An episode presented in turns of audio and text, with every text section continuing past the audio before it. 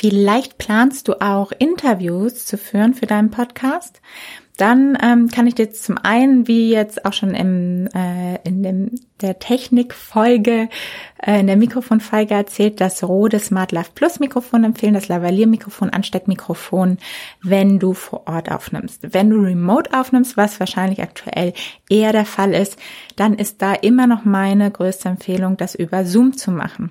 Ich habe gerade wieder ein neues ähm, Tool getestet. Es gibt welche, die auch wirklich einen besseren Sound haben als Zoom, aber es gibt zwei Vorteile bei Zoom. Zum einen, ähm, dass einfach die stabilste und beste Internetverbindung immer gegeben ist und zum anderen, dass die Spuren, also es ist halt immer eine Spur und die passt dann halt auch immer zusammen. Ich habe jetzt gerade wieder bei einem neuen Tool das einfach mal getestet und die Spuren sind total verzogen und du kriegst es nicht mehr wieder zusammen. Also kann man eigentlich komplett in die Tonne schmeißen. Deshalb ist da immer noch meine Empfehlung, das einfach über Zoom zu machen. Und dann bereite dich mindestens genauso gut vor, wenn du ein Interview führst, als wenn es eine Einzelfolge ist.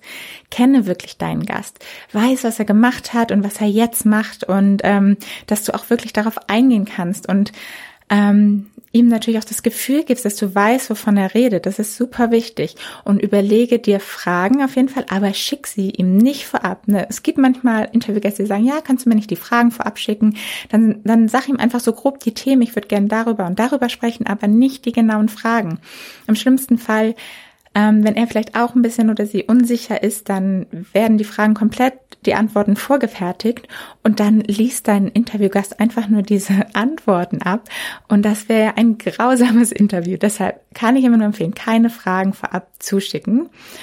Ähm, und dann, genau, ist es auf jeden Fall deine Aufgabe, den roten Faden nicht zu verlieren, durch das Interview zu leiten und als letzten Tipp noch, lasse den Gast nicht sich selbst vorstellen. Stelle du ihn kurz vor, denn sonst kann es manchmal passieren, dass das auch komplett aus dem Rahmen gerät und so hast du alles kontro unter Kontrolle. Du stellst ihn kurz vor und kannst ihn vielleicht nochmal fragen, habe ich irgendwas vergessen?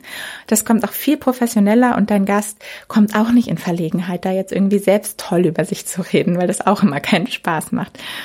Ähm, und als allerletztes gibt deinem Gast am Ende auch die Möglichkeit, einen kleinen Pitch zu machen, vielleicht für sein Produkt, für seine Website. Ähm, das ist einfach so der, das Gang und Gebe, der Standard, ähm, den man eigentlich in einem Podcast-Interview ermöglicht. Support comes from ServiceNow, the AI platform for business transformation. You've heard the hype around AI. The truth is, AI is only as powerful as the platform it's built into.